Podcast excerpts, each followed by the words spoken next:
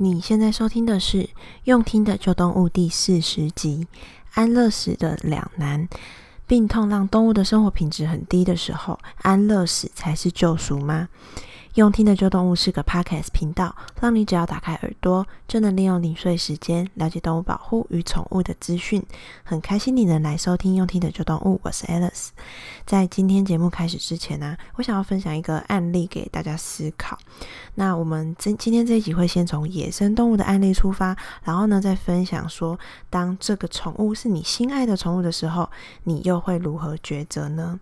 好，那我们想象一下，假设你是一名野生动物的救援人员，这一天呢，你发现一只被车撞到的，呃，受伤的山枪，然后呢，你就急急忙忙把它救起来，带回去给兽医师急救。那第一天，兽医师帮他把外伤都包扎好了，然后呢，你们就先把山枪呢放在暂时的园区里面，想说等过一阵子它好一点呢，就可以原放回去它大自然的家。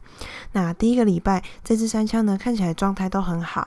然后呢，食欲也有改善了，但是突然有一天，你发现说他的情况突然变得很糟糕，他可能精神呃非常的差，没有力气，然后呢，整个黏膜都很苍白，然后兽医师呢就开始抢救他，但是啊，经过了多种尝试之后，还是没有变好，然后呢，这只山羌它也开始进入了一个弥留昏迷的状态了。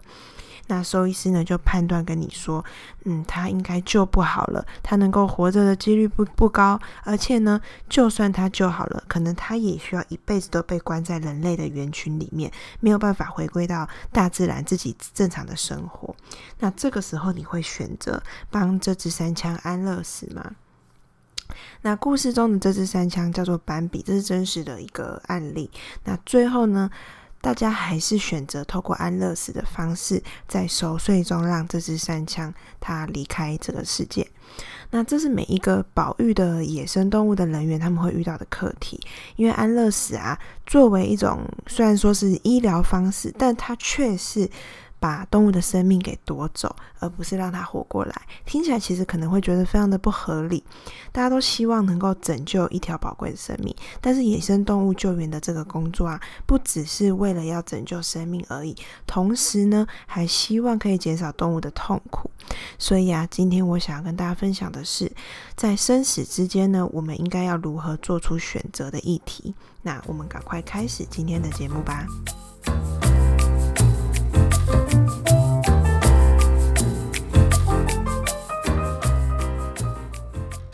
一般来说啊。当保育人员他们接收了待救援的野生动物开始呢，兽医师们他们就会开始对动物进行一些检验啊、验伤啊的分类，还有处置。那可以分作是要安乐死，或者是要把它收容起来养它，或者是呢也放回大自然。也就是说，野生动物它被救伤的环节里面呢，除了安乐死之外，也包括进一步的治疗，还有呢它嗯手术后治疗后的。复健的疗程，还有最后最后也放回去的动作，那这些呢，确实有一些的衡量的标准。那但是相信从爱动物的人心中来看呢，都不希望说任何的动物它们的生命最后是被我们决定要安乐死走掉的。但是我们的资源其实都是有限的，所以啊，如果以整体动物的呃利益、整体动物能够变好的角度来考量的话，如果要为了让资源呢能够效益最大化的话，那通常呢兽医们他们在进行验伤啊，帮动物的状况做分类的时候呢，他们就会判断说哪一些动物他们能够继续承受这些治疗，那以及能够承受这些复健的过程中带来的痛苦。那那些医生他评估说他可能走不到这个治疗的最后了，又或者是说在这个治疗或复健的过程当中，其实对动物来说是会有极大的痛苦的时候呢，那这时候这样的动物就会被分类在要执行安乐死的行列里面。那其实这不是因为医生们他们冷血，而是呢，因为为了要让更多的资源啊，包括经费、人力等等，都可以投入到更适合野放，让他们回归大自然的那些需要被救援的动物身上。所以呢，这也是为什么那一些可能并不是说罹患严重慢性疾病，或者是他们的呃肢体啊受伤难以复原的野生动物，这些动物他们最后可能都会嗯、走上安乐死。但是啊，所有救伤环节当中最快速、最但也是最挣扎的步骤呢，基本上就是安乐死。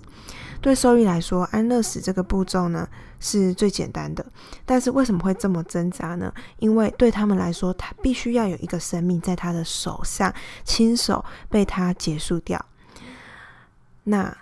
他们可能一定会去想，要把这个生命结束掉。我需要花多少的时间？那决定动物生死的标准又在哪里呢？其实我想，或许连正在自己都是兽医师的人，他们都没有办法有一个公认、有一个明确的答案。实际上啊，嗯、如果是硬要把资源平均分配给所有的动物的话，如果希望能够朝向，嗯、对于那些没有办法自己生活、没有办法自己独独立，那。的动物要把它们收养、圈养起来的话，或者是说，也希望呢，那一些能够自由生存的动物也能够被野放。那如果你要兼顾这两者的话，那其实整体真正能够获救的动物反而会很少哦。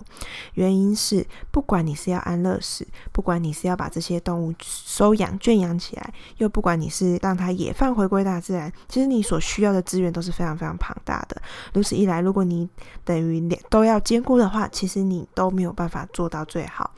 那在资源的问题没有办法解决的时候，我们就需要进一步的去思考说，好，那我们在没有办法完全避免会呃有一些动物的生存权得被结束掉的时候，我们要如何减少伤害呢？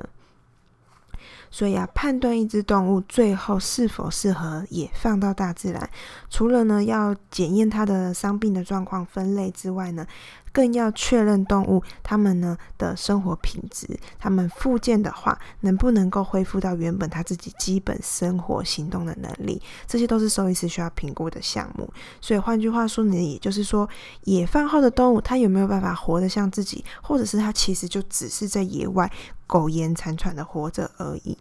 所以这就是兽医师他们目前决定是否要执行安乐死的一些相对关键的一些评量的标准。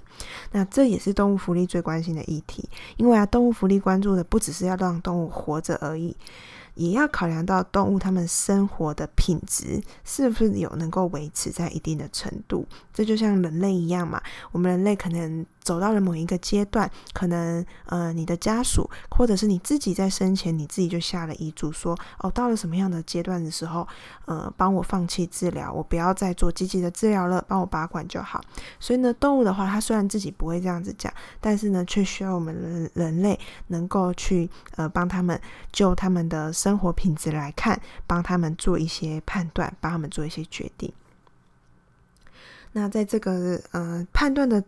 基准上面呢，其实呢，你就是要观察说，这个动物它的行为是否能够自己行动正常，然后呢，嗯、也需要确保说，动物它如果真的要野放的话，它在生理上跟心理上有没有办法正常，会不会有不适？比如说，它会不会根本就没有办法在野外自主的行动，自主的去觅食，那它可能基本上就会活活的被饿死，或者是它的疼痛的状况，在野外它没有办法受到照顾跟治疗的话，那它会不会因为过度的疼痛，而在很痛苦的状态下挣扎的去死掉，或者是他会不会因为这些受伤跟疾病的状况，在恐惧中也是慢慢的死掉？所以啊，动物呢，如果呢有呃，你觉得它可能在自己生存上面会有以上的状况的时候，那相关的人我们就应该要适时的去给予这些动物，呃，可能是安乐死的动作。那当然呢，嗯，做。对于嗯、要做安乐死的决定的时候啊，基本上呢，你要能够放得下手，不论是你救援的野生动物，不论是你家的宠物，其实嗯，我觉得这不是一个呃很理性的抉择，不是一个很理性的选择而已，也是负责做这样子事情的人，他们能够承受生命重量的勇气。也因此啊，有很多很爱动物的相关的工作人员，他们其实受不了这样子的心理的煎熬，所以呢，就选择离开了这样子的工作。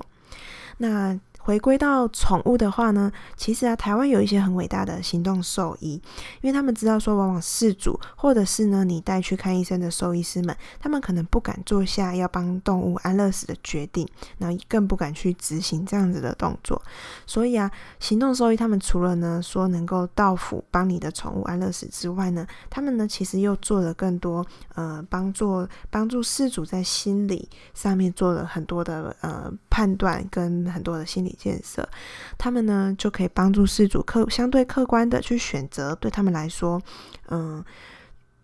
做这样子的一个事情，最主要呢，他们是站在一个说，呃，我站在医生的立场，那我帮你去判断，帮你去考量你的宠物的状态，还有你自己的状态，是不是应该。需要帮你的宠物做安乐死的，他们可以帮助饲主呢，理性的在痛苦跟生活品质中去做思考跟选择。如果动物的生活品质很差的时候，所以呢，基本上你再怎么样的积极去做治疗呢，对他来说其实都是在延长你家宠物的痛苦。那或许安乐死对他对你家的动物来说才是正最正确的选择。那我想有养宠物的大家应该都可以想象得到。当我们思考，当我们想到说未来我们得面临我们家自己宠物的死亡的时候，其实真的很痛苦嘛。我们一定会希望说能够跟它多相处，多一段的多一点的时间相处。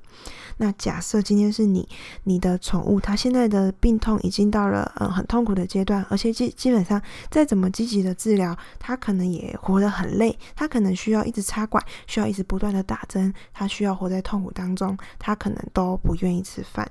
那你是不是在这个阶段中，你其实是很呃很难很天人交战的？你一方面你希望可以再多跟他有时间相处，一方面你又不忍心看到他每天过得这么痛苦，所以你其实很难自己做出理性的选择。那这个时候呢，一个好的兽医师他就要更能够客观的去评估，帮助事主在天人交战中呢，尽量不要留下遗憾。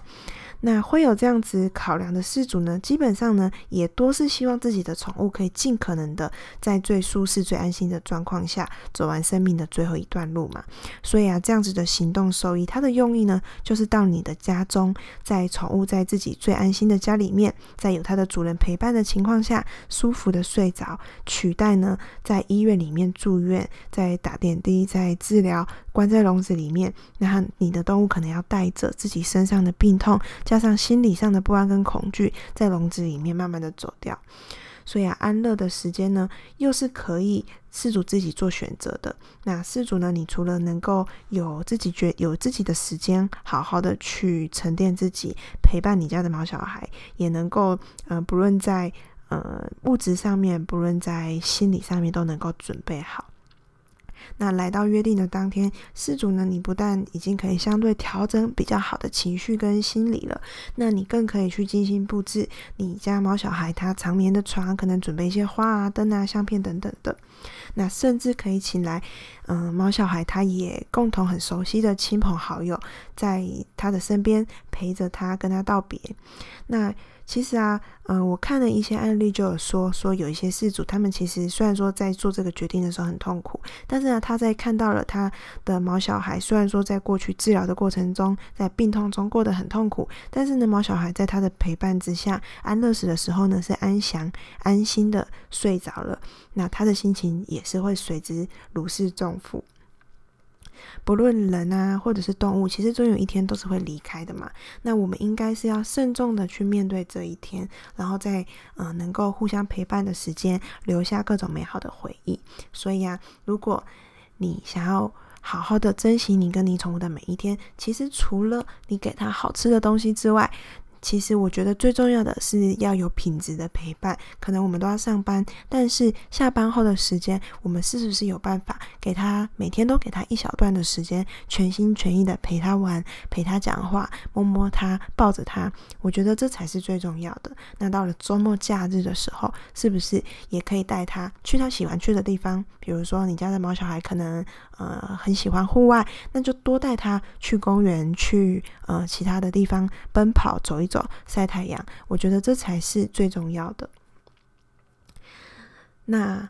嗯，无论每个有宠物或者爱动物的人，一定最终我们都要面临到分开的难题嘛。所以啊，我觉得这是每个人都需要可以更早去思考，那更早去准备好自己未来的心情跟未来要怎么做决定。也许宠物们、动物们，他们真的不会说话，但是我他们一定是相信说，他最爱的主人一定会为他做好每一个决定和选择，然后这些决定呢，都会是对他最好的。